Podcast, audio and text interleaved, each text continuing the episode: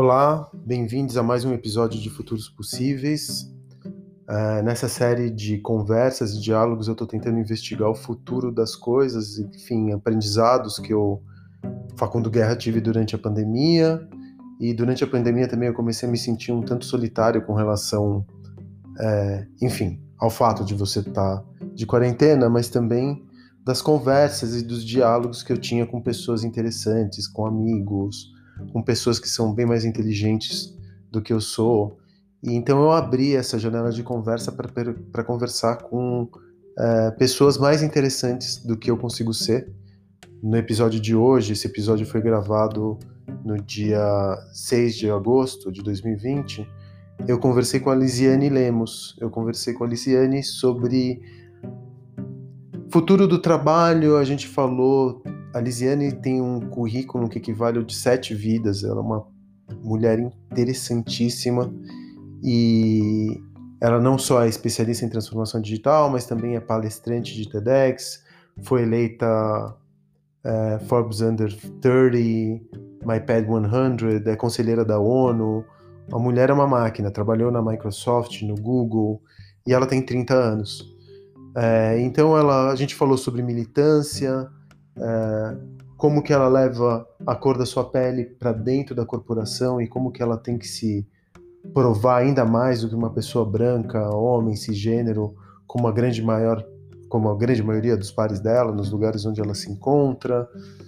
Foi uma conversa muito reveladora que a gente falou sobre branquitude, sobre resistências que às vezes são resistências apenas estéticas, sobre o movimento Black Lives Matter e como um homem branco, uma mulher branca realmente conseguem ajudar se o interesse é diminuir uh, esse fosso social e o fosso político que existe entre pessoas brancas e pessoas negras, pretas ou de outras uh, cores de pele, como efetivamente fazer isso sem ser aquele tapinha nas costas e vai lá guerreiro como que você pode fazer uma transformação real na sociedade. E a dica é reduzindo desigualdade social e comprando de pessoas de minorias. Esse foi um insight muito poderoso que a Lisiane trouxe para mim. Uma conversa que foi deliciosa. E eu te convido a seguir o fio e compartilhar desse diálogo conosco.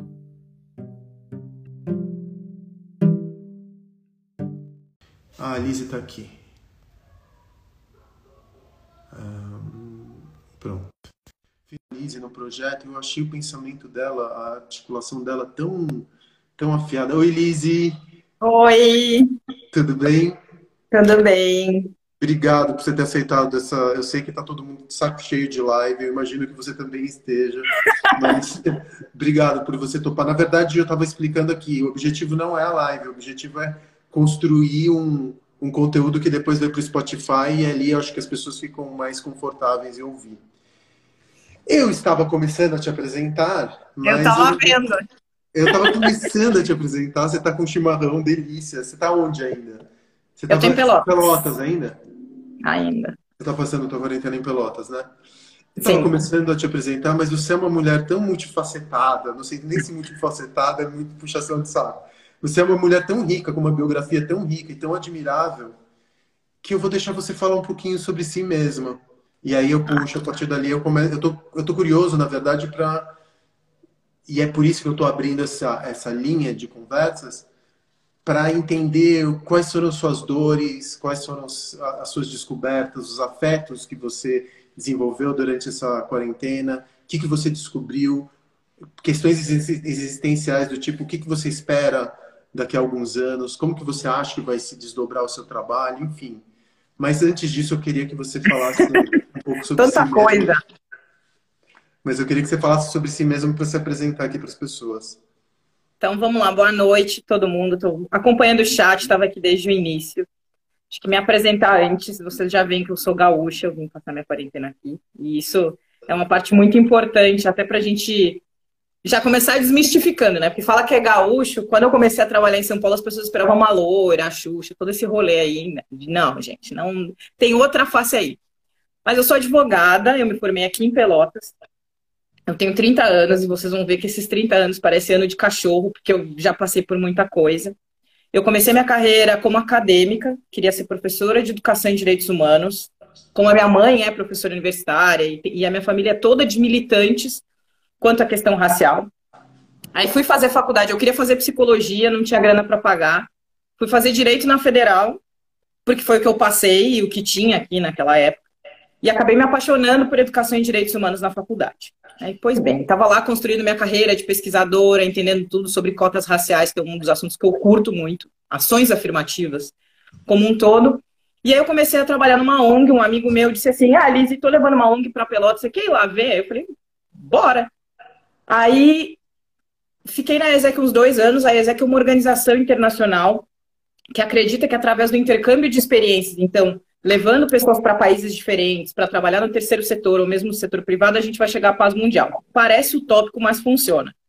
E aí na ESEC eu aprendi outros horizontes sobre liderança jovem, então com 23 anos eu já era presidente de uma organização, já tocava liderança, fazia estágio, fazia faculdade, trabalhava. E na ESEC eu descobri que eu queria ser vendedora. E aí, como é que conta dentro de casa para os pais que se quer largar uma carreira de direito, ser uma advogada legal, trabalhar com vendas, que é um. Tipo, ninguém quer Como que um você filho. descobriu isso? Como que você descobre um dia eu quero ser vendedora? Ah, é. São muitas histórias em uma. É... Quando eu fui na ESEC, eu fui num evento e conheci o, o programa de trainee da VLI. Vamos começar o jabá. E eu morava em Pelotas ainda e cara, ali eu, cara, eu quero trabalhar nessa empresa, eu quero estar na primeira turma de treino da a é o braço de logística da Vale. Eu quero estar na primeira turma de trainee, eu quero, eu quero, eu quero. Como é que eu vou chegar na diretora de RH? Ah, só se eu for a gerente de parceria dos caras para a organização nacionalmente, da ESEC no Brasil, ela vai ver que eu sou ótima e vai me contratar e vai lembrar de mim. Na minha cabeça funcionou assim. Eu consegui o cargo de gestora de parcerias, não fui dona da VLI, não virei treino da VLI, mas quando eu comecei a negociar essas possibilidades de venda, de posicionamento em conferência, de recrutamento de alta liderança, eu vi que aquela adrenalina de resolver o problema das pessoas e ganhar muito dinheiro por isso era muito bom. e nada mais é que um vendedor faz. A gente resolve o problema das pessoas, das, dos mais complexos possíveis, e ganha dinheiro por isso. Eu falei, cara, eu não quero advogar, advogar um saco. E também uma coisa que me fez desistir do direito foi a minha primeira audiência de Maria da Penha. Que eu tinha vontade de matar o cara a soco, assim porque ele chegou na audiência, ele tinha dado um soco na minha cliente e ela tinha ficado três dias sem trabalhar. E aí ele estava com pensão atrasada e a gente não conseguiu prender ele. Deu tudo errado. Aí eu disse, cara, eu não tenho psicológico para aturar isso sem ter vontade de matar o cara. E aí eu, não, advogar não é para mim. É... Só que antes de pensar nessa carreira corporativa, eu tinha um sonho de morar no continente africano. E hum. acho que como muitas pessoas negras têm isso, eu acho que todo mundo tinha que ir na África uma vez na vida, e eu tô com um projeto aí do futuro pós-quarentena, a gente pode falar disso. E fui trabalhar, me candidatei para trabalhar na ESEC é, em Moçambique. Eu me candidatei, na verdade, Gana, Ilhas Maurício e Moçambique. E aí, uns eu, em, nas Ilhas Maurício eu não passei no processo, em Gana eu passei, mas não quis ir, porque era inglês, e aí eu escolhi um país de língua portuguesa. Fui para Moçambique para ser diretora de é, desenvolvimento organizacional e expansões da ESEC. Eu tinha que abrir novos escritórios em Moçambique inteiro. E sendo terceiro setor, você não viaja de avião, né? Você viaja de busão. Viaja de busão, anda de lotação. Se vocês procurarem aí no Google Chapa Moçambique, vocês vão entender o tipo de transporte público que eu estou falando. Minha mãe foi me visitar e, e perguntou assim, que na primeira semana, você odeia a gente? Sim, porque eu tinha uma vida super confortável no Brasil. Você vem para cá para passar, tipo, necessidade, esse transporte. É, é, é, um choque cultural muito grande.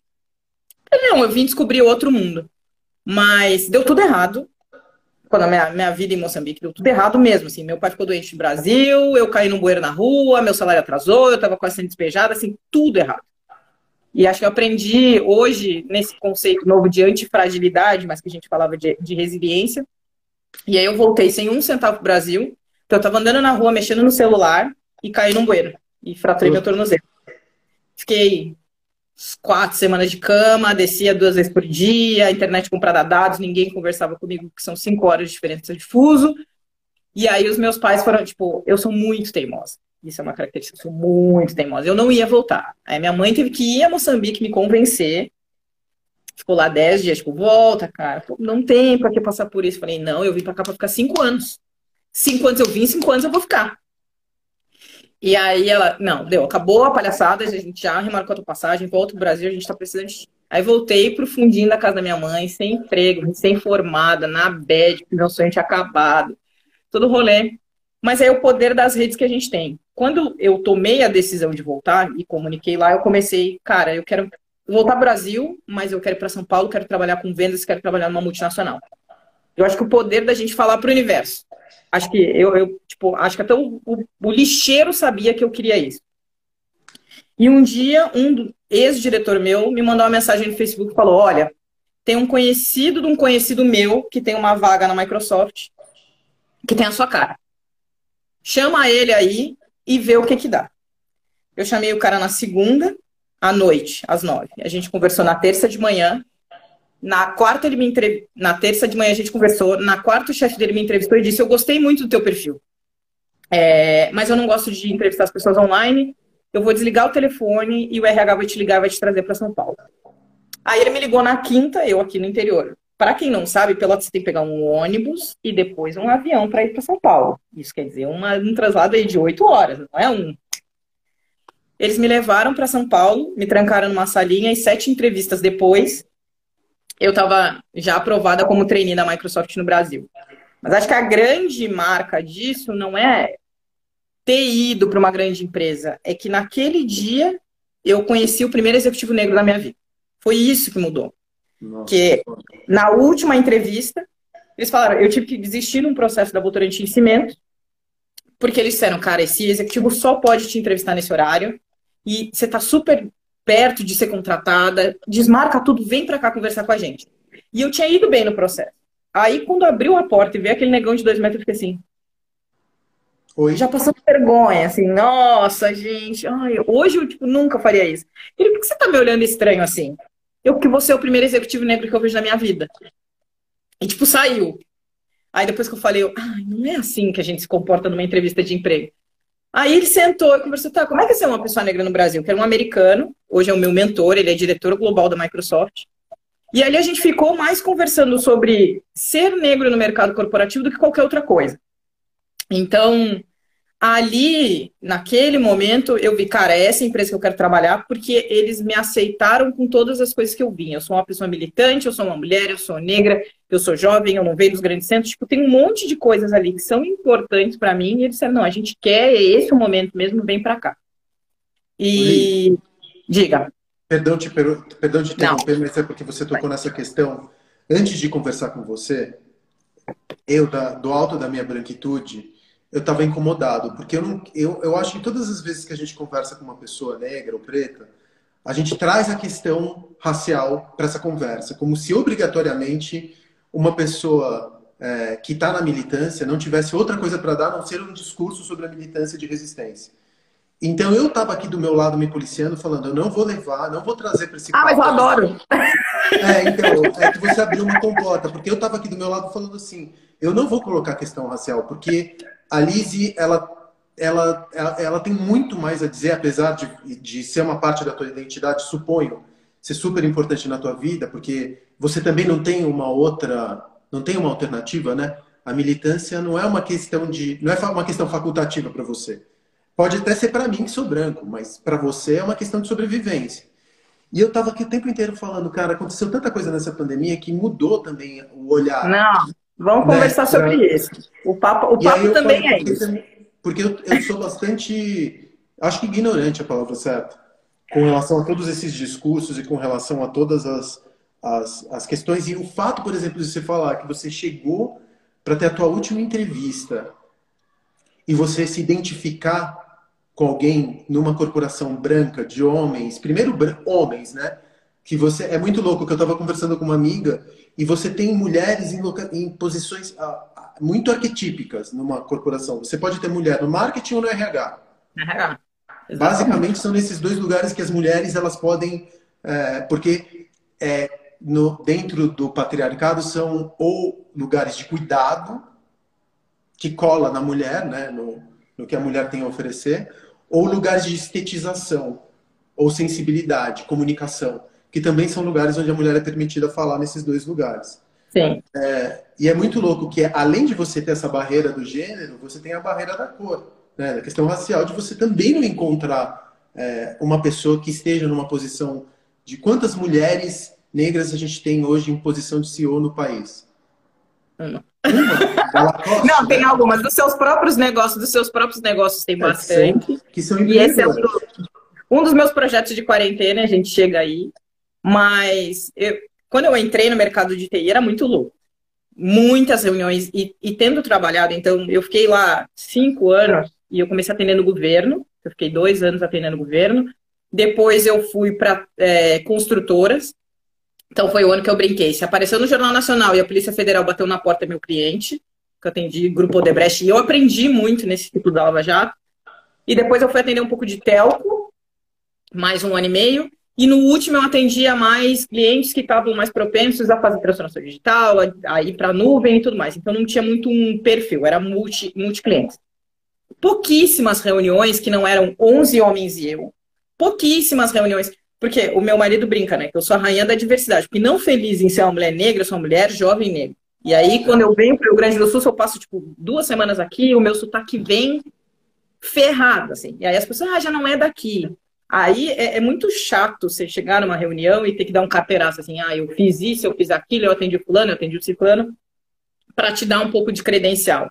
Mas acho que foi uma, uma grande escola, e agora, depois dos anos, você fica mais tranquilo. Mas no início, eu tinha que ir muito. A, a gente, quando é minoria, tem muito esse negócio de se provar, né? Ninguém fala, mas é tão difícil você subir que você trabalha. Ah, uma pessoa normal, uma pessoa padrão trabalha 8, você trabalha 12, 16. E aí, no, acho que no terceiro ano de empresa, terceiro ou quatro, eu entrei no Einstein com suspeita de AVC por estar. Tive uma crise de enxaqueca porque eu trabalhava sem freio, assim, das nove da manhã às nove da noite. E agora eu vi que nem tem, acho que nessa quarentena é mais você ser eficiente e equilibrado, as coisas que te importam, do que mostrar trabalho. Mas são anos fazendo isso. E aí a pauta racial, e aí fica à vontade, pode, talvez eu não saiba tudo. Que eu falo, estudiosa de diversidade é minha mãe, que é pesquisadora desse negócio, eu sou pitaqueira profissional. Mas não tem como desvincular uma coisa da outra, assim, é muito quando eu, entro, quando eu entro nas empresas, eu sempre pergunto quantas mulheres negras já vieram antes de mim. E, tipo, na Microsoft, quando eu entrei, falavam só de mim. E eu descobri nessa quarentena que existia uma mulher negra antes de mim, a Patrícia Garrido, e eu fiquei muito feliz de não ter sido a primeira. E eu pergunto: tem algum profissional negro em cargo de liderança? Porque isso mostra muito para onde as empresas estão indo e o que, que é importante para elas. E aí, falando de tecnologia como um todo, acho que nessa quarentena eu estou muito atenta, assim, às vezes tem uma mulher no topo, uma mulher diretora, uma mulher presidente, mas você olha, tipo, todos os diretos dela são homens, todos os diretos do direto dela são homens, e, cara, o que, que a gente está fazendo? Cadê as políticas de, de real diversidade? Então, eu sempre vou tentar cruzar as duas coisas. Acho que hoje a gente está batendo papo, então vamos falar de diversidade, vamos falar de negócio, vamos falar de transformação de futuro. É, mas eu, eu, gosto de misturar, de enxergar esse meio termo. Esse território que é que é muito teu também, né? Porque tem também uma outra coisa. Quando você você estava me falando aqui sobre o teu burnout ou como você quando você quando você teve uma estafa, porque você tem que como mulher você tem que se mostrar ou você tem que fazer um quase um teatro, né? Eu me lembro, a carreira corporativa ela tem muito de teatro, né? Eu sei que tem muito de você representar um papel, de você mostrar que você se importa, de você vestir a camisa e de você também se mostrar para os seus pares. Em algum momento você sentiu um olhar de condescendência?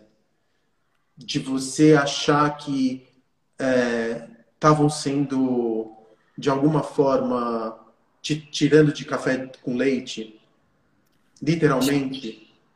Acho que várias vezes. Assim, ah, assim. ela você sentiu, você, você sentiu em algum momento esse racismo que vem do fato de não te levarem tanto a sério ou do machismo de não te levarem muito a sério, porque olham para você e falam assim, ah, não é muito pela competência que ela chegou assim, fora que você tem um currículo que eu nunca, eu juro que eu nunca vi, é para Forbes Under 30. Você tem um currículo que puta que eu pariu, é, é impossível. Pra, como você disse, você tem, você parece que viveu sete, oito vidas, né? Para você ter conseguido tanto com 30 anos de idade e da onde, assim, superando, tendo que o tempo inteiro se provar muito mais do que um homem branco cis como eu.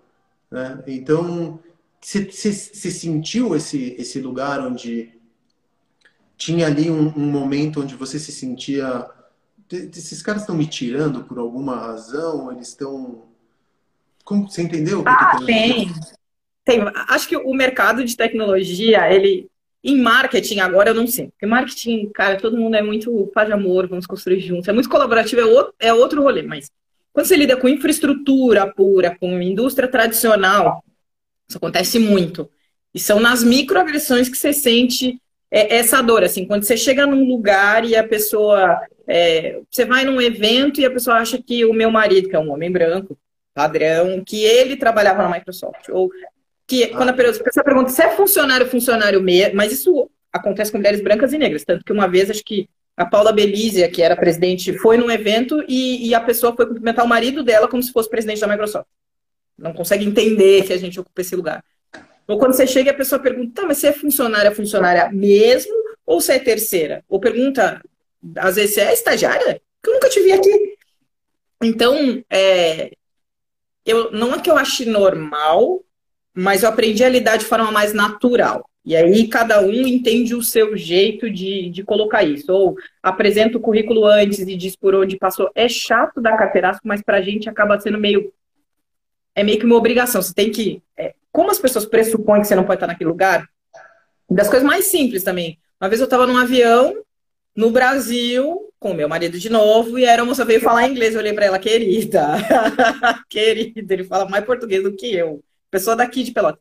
Então, é, é daquelas atitudes que a pessoa não consegue admitir que você pode estar naquele lugar. Que você é o especialista que vai atender ela, que você é o advogado, vai verificar no site da ordem se você realmente está pagando aquilo. Você realmente. É, é, entrando políticas à parte, mas é o que aconteceu com o ministro da Educação. Vamos tirar o, a verdade, mas se fosse uma pessoa branca, ninguém tinha ido lá ver onde é que ele deu aula, se, o, se a tese dele estava feita. Não ia ter feito isso. Se, se é verdade ou mentira, o julgamento à parte. Mas com a gente, você tem que tomar o dobro de cuidado. Se eu vou fazer uma live com alguém, eu tenho que tomar cuidado com o direito de imagem, com a qualidade do vídeo, com tudo que eu vou falar, com a linguagem que eu vou usar. Uma pessoa não negra não tem que pensar nisso. Então, traz um pouco de carga e, e, e talvez a armadilha seja que às vezes a gente se acostuma a viver sempre nesse modo é, é, a gente sempre joga o jogo da vida no modo hard. A gente não joga no modo fácil. Então, é acho que é uma, é uma boa analogia do jeito que as coisas funcionam para mim, mas muito, muito, muito, muito, muito, acho que todo dia, assim. É, ah, não. E aí, quando você trabalha em grupos de diversidade, tem outro problema. Que a pessoa acha que você foi contratada para cumprir cota. Ah, então a gente precisava. Então a gente não tem funcionários negros aqui, aí a gente contratou a Lise. Não que a Liz é competente, mas que ela é uma mulher negra. Eu não dou bola. Eu acho, cara, se é por cota, se não é por cota, o importante é entrar. Mas... Você dá esse sorriso lindo e pronto, né? Você desarma qualquer um com esse sorriso. Tô pagando bem que mal tem. Tá me dando espaço para criar, para me desenvolver, para fazer o que eu gosto? Foi por cota, não foi por cota? Eu... É aquilo. Você sabe que eu vou incomodar. Que eu vou começar a questionar o sistema. Mas tinha muita gente nos grupos de diversidade que falava: ah, eu não quero que as pessoas digam que eu fui contratada porque eu sou mulher, porque eu sou negro. Falei, gente, sempre vai ter alguém falando mal de você. Sempre. Ai, contratei o Facundo porque ele é amigo do patrão. Ah, puxar saco de patrão. Sempre vai ter, ninguém é unânime. Então eu, eu parei de me preocupar com isso. Eu tenho uma amiga que fala: se tem um bolsão de energia, como um jogo, você vai usar essa energia para gastar com o hater ou com quem quer mudar o mundo com você? E eu tô muito nessa vibe aí. Eu não vou gastar com quem fala mal de mim. Tem uma galera. Eu vou gastar com quem quer mudar o mundo comigo, com quem acredita que a gente vai hackeando o sistema aos poucos, quem vai abrir portas para trazer outras pessoas e levar sempre esse discurso. Eu vou olhar um evento e vou dizer, não tem pessoas negras aqui. Você diz para mim que você é um cara que quer ajudar a diversidade, então não erra. Que massa, Nis, que massa. Deixa eu te perguntar uma coisa. Um dos grandes eventos, um dos trágicos eventos, melhor dizendo, que aconteceram nessa pandemia, mas que foi grande porque atingiu uma quantidade enorme de gente, foi Floyd, né? E aí, um belo dia, você vê, numa terça-feira, todo mundo postando quadrados na cor preta com hashtag Black Lives Matter. Numa dada terça-feira, você deve ter olhado para o teu feed e ter olhado um monte de quadrado preto. Aí eu fiquei pensando, aconteceu com o meu feed, eu acho que provavelmente aconteceu com o seu também. Porque meus, meus amigos são, é, são conscientes, pelo menos do ponto de vista estético, da dor do outro. Mas essa, essa dor, ela é sempre ela, ela, ela não é na carne, né? Ela é uma dor, ela é encapada por uma, por um, ela é encapada por racionalidade, porque ninguém sofre exclusão na pele, especialmente se você estiver num lugar da branquitude.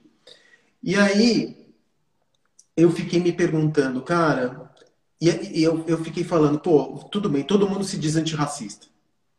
Quando, se você é branco, você é racista estruturalmente, não tem como você desvincular o racista da maneira. Porque a gente é construído racista, né? A gente vem de uma sociedade racista, estruturalmente racista. É nos ensinado o racismo, seja um racismo abrasivo, seja porque não tem pessoas negras no nosso entorno, seja porque quando você está dentro de um restaurante e entra um negro, você nunca. Você olha e se espanta, e pelo espanto já existe um racismo, só no olhar de espanto tem um, um, um olhar racista nisso. E aí você começa a ver essa militância e essa, essa, essa luta ser sequestrada de uma maneira um pouco estética. Então vamos lá, eu quero, eu sou, eu sou simpático ao movimento Black Lives Matter, as vidas negras importam. Então eu vou postar um quadradinho preto ali no meu Instagram, vou colocar hashtag, mas eu vou continuar obrigando que a minha funcionária que trabalha em casa continue vindo duas, três vezes por semana ou eu vou continuar pagando salário de miséria, porque pelo menos eu estou pagando no valor do mercado. Se você acha que um branco como eu quer, se, quer, se, se quer dizer antifascista, antirracista, vamos levar o fascismo para a questão racial. Se quer dizer antirracista, qual que é melhor você como uma colega, porque a gente também é empreendedor, que conselho que você fala? Ó, você quer ser antirracista de verdade? Faz o quê? Fica quieto? Dá lugar para fala? para de oprimir, é, é suficiente postar quadradinho para levar a elevar a consciência alheia com relação à, opressão? Porque uma vida negra se perde numa periferia como São Paulo todo dia. Não, cada, a gente está falando aqui a cada 23 minutos, um jovem negro já se foi. É. E quando que esse jovem negro que sofre, na, que, que some na periferia, vira uma, uma, uma, uma dor real a ponto de eu pegar e postar um quadrado preto como aconteceu com o George. Não estou dizendo que o que aconteceu com o George Floyd não deva ser rechaçado é, globalmente, porque deve, mas a gente tem exemplos tão tantos, quantos jovens negros foram mortos agora, mesmo na quarentena, que não estavam só, só por causa da existência eles foram dizimados. Então, o que, que é ser antirracista de verdade para você? O que, que, que, você acha que um branco tem que fazer para ser realmente antirracista? Tem, tem tanta coisa dentro dessa questão. Vamos tentar ir por, por etapas. Acho que vamos falar do quadrado preto primeiro. É, eu comecei a rir quando você falou, porque eu, eu brinco que apareceu muitos militantes fake, né? Aquela pessoa que a vida inteira não contratou uma pessoa preta, não tem um amigo preto na timeline. Black Lives Matter. E eu me diverti bastante, confesso. Porque eu, eu me divirto na vida, assim. Eu prefiro sempre, ah, não, vamos rir, vamos se divertir, depois a gente conserta. Eu acho que, vamos olhar o copo meio cheio. É importante a pessoa colocar para que, de certa forma, a pauta venha à tona. Então, a gente tem pessoas muito influentes que, por mais que não tenham uma conexão com a questão racial anterior, trouxe o assunto à tona. Mesmo que seja só da, da boca para fora. Eu trouxe aqui e disse, é importante a questão racial. Acho que esse é o, é o número um é, inundou, e, e acho que esse senso crítico assim, quem é fake não sobrevive. Então, quem postou o quadrado preto e, e, continuou com as atitudes racistas, as pessoas negras sabem assim, tá, esse aí vai passar. E, e, eu vou continuar nessa. Eu não me preocupo com quem não me ajuda. Eu me preocupo com quem quer ajudar. Com quem postou o quadrado preto e não sabe o que fazer depois. E aí vamos para essas pessoas. Acho que depois de postar o quadrado preto, a primeira análise é quem são os seus amigos negros, ou você, quem são as pessoas, os influencers, os pensadores negros que você segue. Ah, mas eu não conheço ninguém. E aí eu fui conversar com algumas pessoas e disse, ah, Elis, mas eu não tenho ninguém no meu círculo. falei, amigo, procura no Google, né? Quem é que na, na sua área são pessoas que são relevantes, pessoas negras que fazem isso? E acho que a grande chave da pessoa não negra para ajudar um movimento racial é usar de todo esse privilégio como alavanca da causa. Então, é, um dos movimentos que eu participei na quarentena foi o Vozes Negras Importam, onde influencers brancos cederam os perfis por alguns dias para influencers negros para falar de assuntos raciais ou não. Eu falei sobre empreendedorismo e N questões que eu brinco fazendo cosplay de Luísa Trajano. Foi bem divertido, mas deu um trabalho do caramba. que, que eu quero, acho que, dizer com isso? Quais foram os meus aprendizados com as vozes negras? Um, a queda de engajamento foi muito grande. Então as pessoas não estão preparadas. A gente está falando aí, a Nina Silva, que é minha amiga, ocupou o perfil do Porchat. O engajamento caiu gritantemente. As pessoas não estão preparadas ou não estão à vontade para falar da pauta racial. Então a gente entender também que é cíclico. Nem eu, nem você nós vamos mudar amanhã. Talvez a sua filha também não veja isso. Mas é quem que a gente está conquistando no meio do caminho. E depois, é essas lives que a gente pode alavancar, é esse tratamento. E acho que quanto mais privilegiado, eu acredito muito no poder da mentoria, da troca, do coaching. E uma frase que eu tenho repetido muito na quarentena é apoio financeiro e apoio verdadeiro. E eu falo muito com corporativo, é aquilo, ai, tem um grupo de diversidade. Quanto de verba você está embutindo para esses caras fazerem alguma coisa? Se não tem dinheiro, eles vão viver de caridade, a gente não vai ter efeito nenhum. Quanto de você está patrocinando evento de organizações, são liderados por pessoas negras, você está apoiando e comprando de microempreendedores negros, você está indo numa loja, eu fui na quarentena, fui comprar pelo WhatsApp e falei, eu quero ser atendido online por um vendedor negro. Ninguém questionou se é racista ou não, é óbvio que talvez a pessoa tenha falado, ah, é racista. Mas, enfim, eu estou achando os mecanismos de alavancar financeiramente pessoas negras que estão sofrendo na quarentena. Não custa nada a gente dar um share no microempreendedor aí que está sofrendo, não custa nada você usar desse conhecimento técnico. Eu fiz uma live com a Uziafra semana passada para falar sobre pequenas ações que empreendedores negros podem tomar para se reinventar na quarentena. Que é conhecimento, é tempo que eu posso investir para as pessoas. E acho que o mais importante também, Facundo, é não se culpar porque a gente era ignorante até aqui. Eu vejo muitas pessoas brancas, Lise, eu não sabia, e eu me sinto culpado, por ter sido tão omisso tanto tempo. Cara, relaxa. Tudo bem, você fez o melhor com as ferramentas que você tinha. Eu estava conversando com uma pessoa ontem, falou: minha mãe, com 98 anos, é super racista. Velho, foi criado nesse mecanismo. A minha professora da quinta série, que me ensinou sobre a questão racial de uma forma ignorante, que os pretos só foram chicoteados e vieram escravos, não escravizados, ela fez o melhor com as ferramentas que ela tinha. Que eu falo, a partir de agora, que você está aí dialogando com a gente, que seu conhecimento está mais aberto aí, filha, aí você pode começar a se culpar. Você está sendo omisso com a informação que você tem. Mas acho que a grande chave é usar o seu privilégio enquanto alavanca para pessoas negras. E isso pode ser conhecimento técnico, mentorando pequenos negócios, pode ser conhecimento técnico dentro do ambiente corporativo, mentorando jovens negros, pode ser dinheiro, comprando de microempreendedores negros, Pode ser dinheiro investindo em vaquinha, investindo em, projetos e organizações de, profissionais negros e sendo vocal. Acho que uma atitude também que me marcou muito nessa quarentena, o Renato Camargo é CEO do Recarga Pay. Ele disse que ele não palestra mais em eventos que não tenham pessoas negras no line-up. Simples. Eu não falo mais. Você quer ouvir eu falar? Isso é importante para mim. Então tá. E funcionou, sabe? Eu achei, cara, é incrível assim. E ele falou: antes da quarentena eu era um militante de sofá. Eu dizia que eu era antirracista, eu dizia que eu me importava com isso, mas eu nunca tomei uma atitude. A partir de agora vai ser assim. Muito foda. Eu vi um filme chamado Queen and Slim. Você viu esse filme, Liz? Não, eu sou péssima com filmes e séries, não me pergunte. Não, não, não, não, não, Tudo bem, mas esse filme eu vou pedir que você veja, porque esse filme é foda.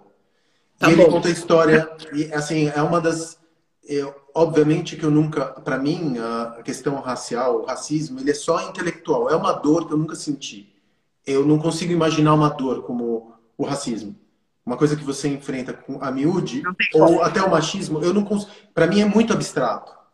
Poucas vezes eu senti, eu, eu consegui sentir, é, ter uma empatia com a dor física mesmo. Uma vez aconteceu quando eu estava viajando, pegando um Uber para ir para o aeroporto estava tendo um comando, o Uber tinha as janelas é, fumê, né? Aquele, aquele filme que se coloca.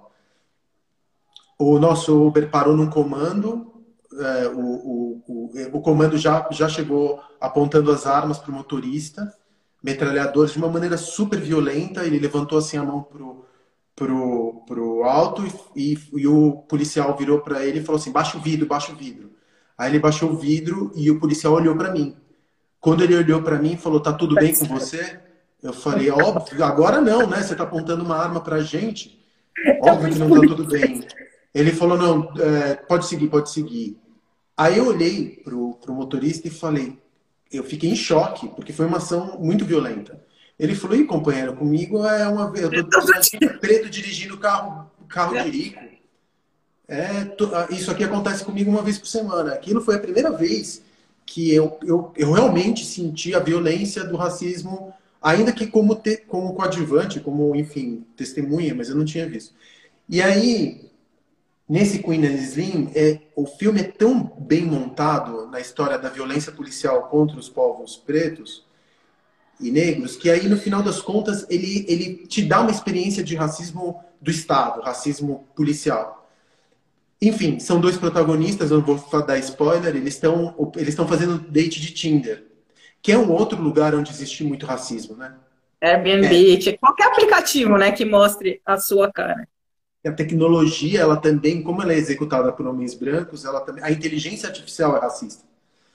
A inteligência é... artificial, reconhecimento facial é racista. Reconhecimento facial é racista. Então, é uma questão que permeia, não é um ponto, é toda a estrutura. Quando a gente fala que é uma questão estrutural, é porque em todos os lugares de contatos entre humanos existe a interface do racismo. Sim. Ou do, do, fascismo, né? dos tipos de exclusão de minoria. Pra, só para não me alongar muito, porque você tem muita coisa legal para falar aqui, a gente tem uma. É, esses dois essas duas personagens, elas se encontram para o primeiro date. E a mulher é uma mulher linda, ela é advogada, enfim, ela é advogada de, de de é advogada e militante, né? E aí ela olha pro cara e o cara é um tipo um dude, assim, sabe? Um cara bonito também. Ele fez aquele filme Get Out, eu não me lembro do nome do autor, agora que eu sou péssimo com nomes. E aí eles estão num diner. E aí ela, é, o cara pega e recebe um sanduíche na frente dele. Aí ela olha pro sanduíche do cara, olha pro cara, olha pra garçonete, ela é meio, meio poxa, assim, sabe? Meio arrogantezona, meio fria, meio dura com o cara. Aí ela olha para ele, você vai comer isso? Aí o cara recebe, não vou, eu conheço aqui a dona do diner, é uma mulher batalhadora, tem dois filhos, eu conheço a dona do diner. A dona do diner, vou, por que, que eu não comeria isso? Ela falou assim, mas posso te fazer uma pergunta? Por que, que você me trouxe aqui? É só isso que você consegue me pagar num primeiro date? Aí o cara vira e fala assim, because it's black owned porque o dono é preto. É. E aí a minha cabeça fez assim. aí a mulher responde para ele, touché. Porque é exatamente isso. Consumir é político, né? O tipo de consumo que você faz é, e, é, e, é, e, é, tem que passar pela. Da mesma forma como uma empreendedora mulher ela se liberta também da opressão do patriarcado, você apoiar o empreendedor é, de minoria, seja trans, seja minoria racial, seja mulher, o que quer que seja, é também uma maneira de você construir uma relação política e você determinar tapinha nas costas e gente te falando, nossa, a tua luta é linda. Mulher guerreira. Mulher guerreira, uhul. Nossa, mata um leão por dia, o caralho a quatro. É muito bonitinho, mas não bota feijão na mesa, né? Não. É, é, eu a nossa existência nos espaços já é um ato político.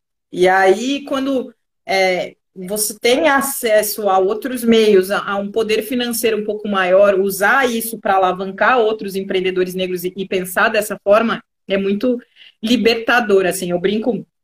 Agora, né, nessa na quarentena, eu brinquei que eu lancei o Recebidos Pagos, né? Que são coisas que eu comprei, mas eu faria um public post tranquilamente. E eu tenho muito usado isso para alavancar profissionais negros. Eu comprei uma coleção de cadernos lindos da Preta Ilustra, eu comprei coisas da de Arte. Eu, eu tenho usado isso para alavancar empreendedores negros através da minha rede, porque eu tenho acesso a lugares onde eles nunca entraram. E é muito um norte da minha vida. Eu quero que as pessoas, através do meu exemplo, elas sonhem em estar onde elas nunca pensaram. Que eu nunca. Hoje de manhã eu estava falando com a minha prima, ela. Porque cinco vezes por dia tem alguém que me procura e diz: Ah, eu sempre sonhei em trabalhar no Google. Como que é? E eu falei: Olha, eu nunca sonhei em trabalhar na Microsoft, eu nunca sonhei em trabalhar no Google. Eu nem sonhava com isso, porque a gente só sonha com o que a gente vê. Se eu não vejo nenhuma pessoa negra lá dentro, se eu não vejo nenhuma pessoa negra como líder na televisão, como é que eu vou sonhar em estar nesse lugar? Então, às vezes, quando aparece, ah, Elise, você mostra que você foi Forbes, que você trabalhou nessas empresas, que você viajou para o exterior, tá falando com a minha mãe, é muito mais para que as pessoas sonhem que elas podem me superar, que elas podem estar no meu lugar, do que me vangloriar das minhas conquistas, porque, tipo, eu sou super normal. É, ah, você é musa, não sei o que. Cara, eu sou só uma fã de Belo, entendeu? Que gosta de tomar mate, torcedora do Brasil de Pelotas e que gosta de tecnologia e caneta colorida. Essa sou eu. As coisas que eu fiz, que eu conquistei, é muito mais para que gera... as novas gerações pensem: ah, eu posso. Eu posso ir para os Estados Unidos, eu posso falar outras línguas, eu posso trabalhar numa empresa de tecnologia, eu posso ser uma líder. É, é, é só para isso.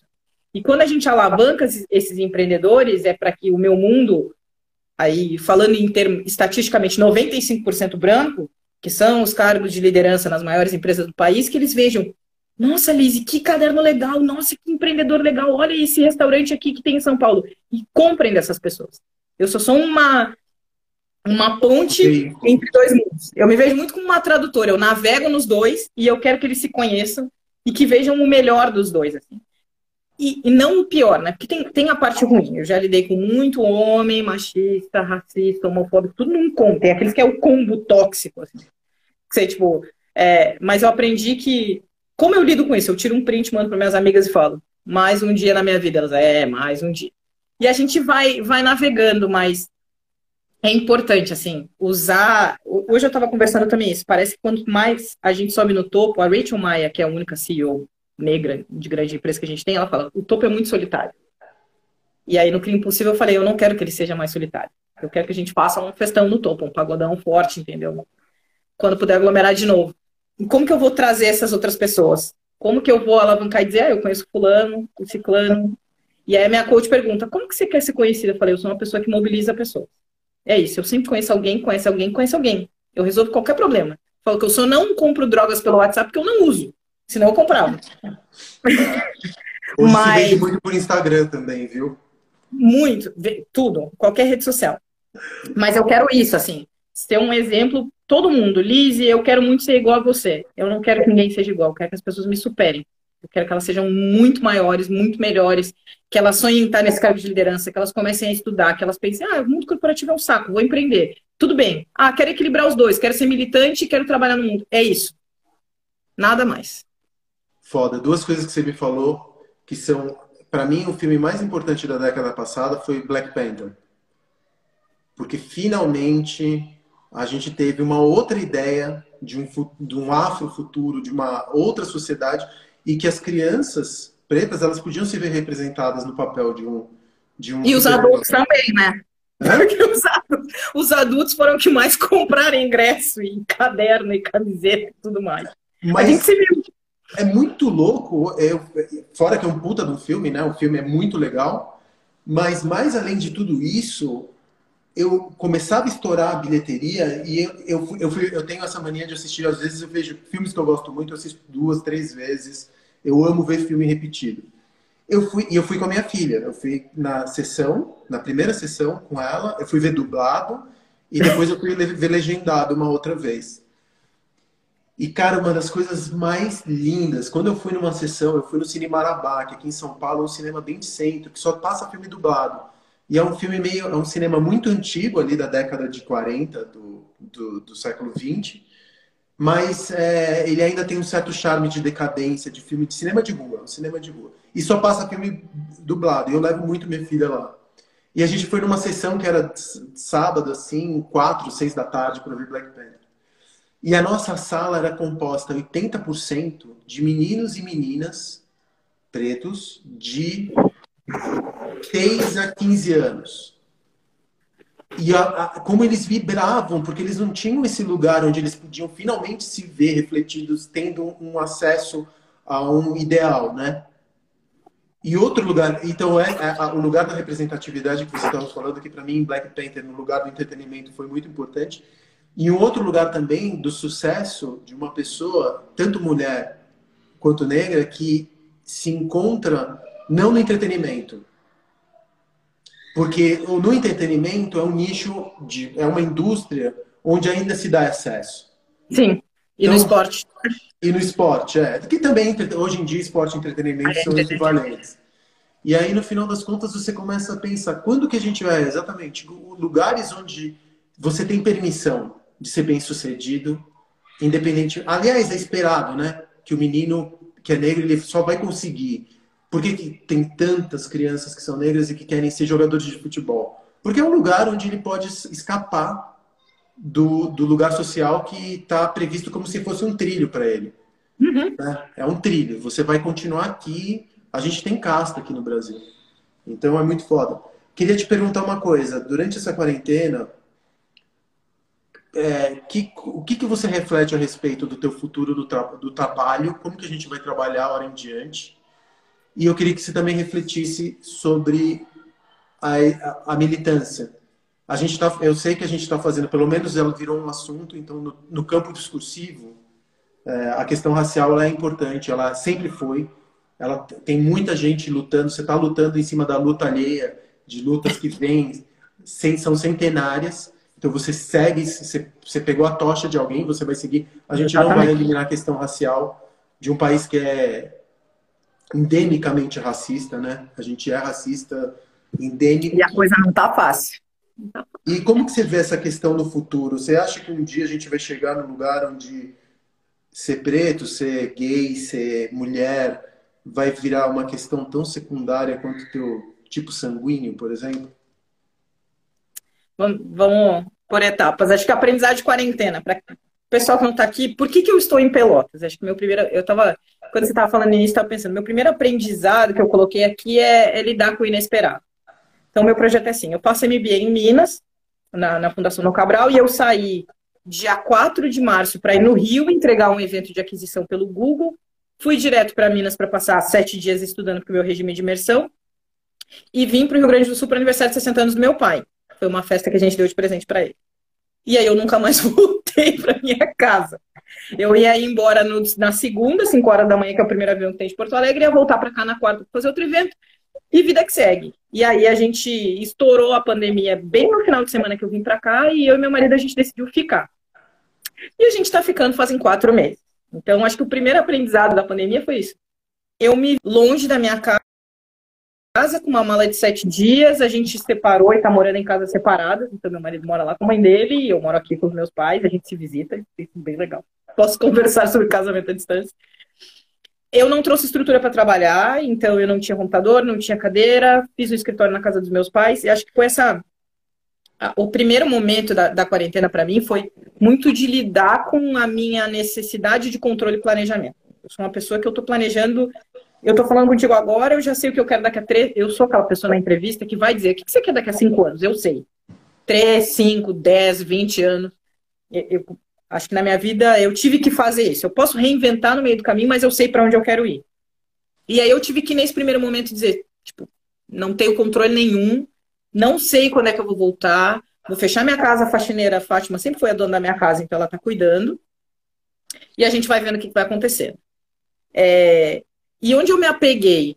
Eu trouxe para a mesa os meus valores, o que é importante para mim. Então, eu já tinha antes, eu sabia o que é importante. É a minha família feliz e bem cuidada, é ter um casamento legal e ter uma parceria legal com meu marido e ter uma jornada rumo à liderança, ter como é que eu vou parar num conselho de administração, que é o meu grande sonho de longo prazo. Como é que eu vou respeitar essas três coisas na quarentena? E aí me organizei para viver isso. É, eu estava também em mudança de de posição dentro da empresa, tudo ao mesmo tempo. É, eu ocupei um cargo com mais responsabilidade que eu tinha antes, e, e isso também influenciou nessa, cara, eu tenho que entregar mais até me ajeitar. E acho que depois de quatro meses eu tomei aqui de boa, assim. E eu tinha também feito um acordo comigo mesma, quando eu troquei de empresa, que eu ia parar de militar um pouco. Porque eu tava no MBA, porque eu tava viajando, porque eu tava em empresa nova, eu, tipo, deu. Deu de movimento social, vai entregar o arroz com feijão, o que, que aconteceu na quarentena? Eu, eu arranjei, resolvi militar de novo, e aí eu vim com tudo, assim. tá, eu não sei viver sem esse negócio. E acho que tá na casa dos meus pais e viver essa coisa da militância. Minha mãe agora tá super envolvida num projeto do museu virtual que valoriza a cultura do negro no Rio Grande do Sul. Cara, e a gente passa falando sobre vamos fazer um podcast, vamos fazer um museu. Então, viver isso é, recuperar a convivência com os meus pais, essa coisa de café da manhã, de discutir ideia, que eu sentia tanta falta, porque eu estava tão imersa no mundo corporativo de viajar cada 15 dias, eu tenho que bater cota, eu tenho que ser uma executiva. Estava tão nisso que aí agora eu estou valorizando as outras coisas. Como que eu acho que vai ser o futuro? Eu quero voltar para São Paulo, eu vou voltar para São Paulo. Eu não sei quando, eu tenho que me sentir segura em questões de saúde e pandemia para voltar. Eu tô nesse meio termo de gostar de home office, mas eu gosto do escritório. E aí é muito da minha geração, porque o escritório é o lugar que a gente convive, o escritório é onde você fica naquela dinâmica trabalho, eu que fazia muito evento, eu sinto muita falta de palestra, dessa dinâmica de viajar.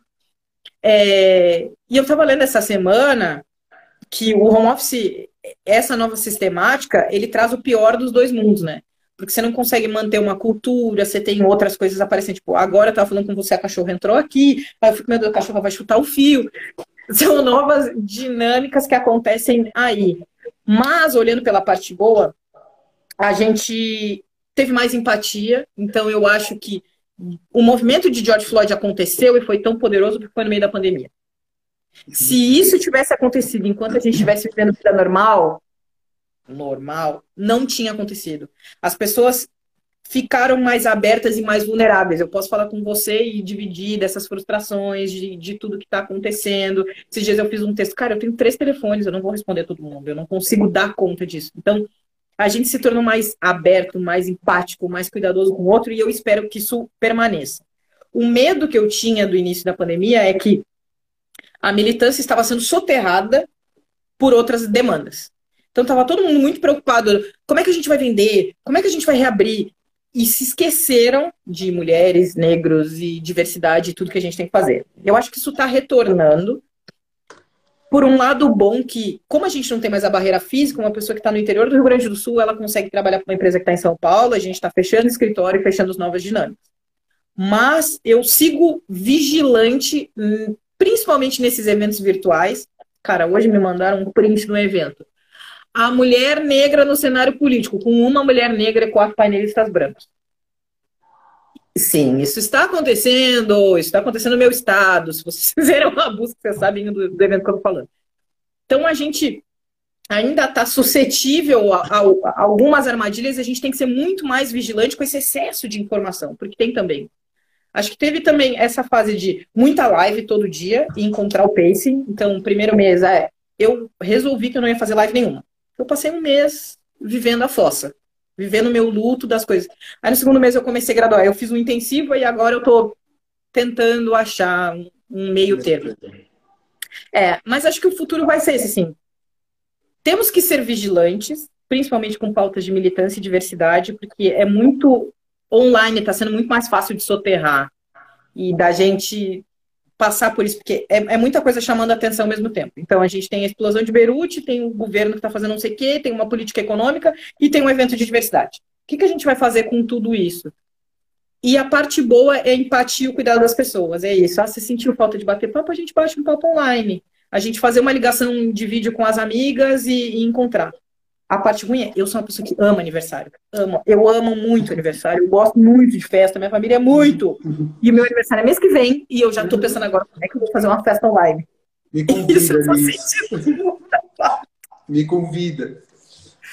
Eu tô assim, porque eu sempre fiz uma festa em São Paulo e uma festa em Pelotas, de tanto que eu gosto de festa. E agora, como é que eu vou fazer a festa online? A gente, a gente vai se, se reinventando, mas eu tô muito nessa, assim. Naquela palestra que a gente fez, tava muito engraçado, porque acho que você tava tipo uma bad vibe. Você tava tipo, ah, não, o mundo está acabando, e eu tava tipo, vamos tentar alegrar o mundo. Porque eu sou muito assim, eu quero muito achar algo bom na parte ruim. Eu não sou ignorante, eu não sou omissa no sentido, existe pobreza, existe racismo, as pessoas estão sofrendo e eu respeito esse meu tempo de sofrer. Mas eu sempre vou achar o que, que de bom eu vou tirar disso, o que, que eu vou transformar no mundo para melhor. Então, agora, saber em, breve, até o final do mês, eu estou trabalhando num projeto para mexer no topo da cadeia do mundo corporativo, aquele lugar que nem eu consegui chegar ainda. Então é isso, cara. E aí o meu olho brilha quando eu tô nesse negócio. Eu tô sempre arranjando uma confusão nova para transformar o mundo. E é isso que me move. Olha, eu não sei transformar o mundo é bastante. É bastante. É, como que eu posso te dizer? É um, é um objetivo bastante. É, amplo. Amplo. ambicioso. Eu, ambicioso, obrigado pela palavra. Mas eu posso, ter, posso te dizer com toda certeza que você me transformou por causa desse papo. A gente tá então, eu transformei um mundo. Um mundo você transformou. Uma, o mundo é composto de. Era time. Uma pessoa por vez a gente transforma o mundo. É isso. É isso. E muito obrigado por você ter cedido do seu tempo, por você ter cedido da tua sabedoria. por você ter cedido da tua paciência e por você né? ter se mostrado essa pessoa deliciosa que você é. Eu quando me eu quando encontrei com você pela primeira vez, eu me deslumbrei contigo. Eu tive, nossa, que mulher foda. E você não me saiu da cabeça desde aquele momento, porque você realmente é muito poderosa. Eu não tô querendo puxar teu saco. Eu tenho certeza que quem tá aqui te ouvindo compartilha. Mas a admiração é recíproca. Falei daquela vez que você subiu no palco, tocou fogo no negócio e foi embora. Então, vamos, vamos esquecer essa parte. Eu queria te ah, pois eu adorei. Talvez o público não tenha entendido direito o que Eu que acho que eles entenderam, mas talvez o papel de incendiário me caiba bem. Subversivo. É, total. Obrigado, Liz. Obrigado. Obrigada. Vou deixar todo esse papo aqui salvo no IGTV e vai pro podcast Futuros Possíveis do Spotify. Muito obrigado, viu? Força para você, para todo mundo que está aí, que a gente saia dessa rápido. Um beijo, se cuida. Beijo.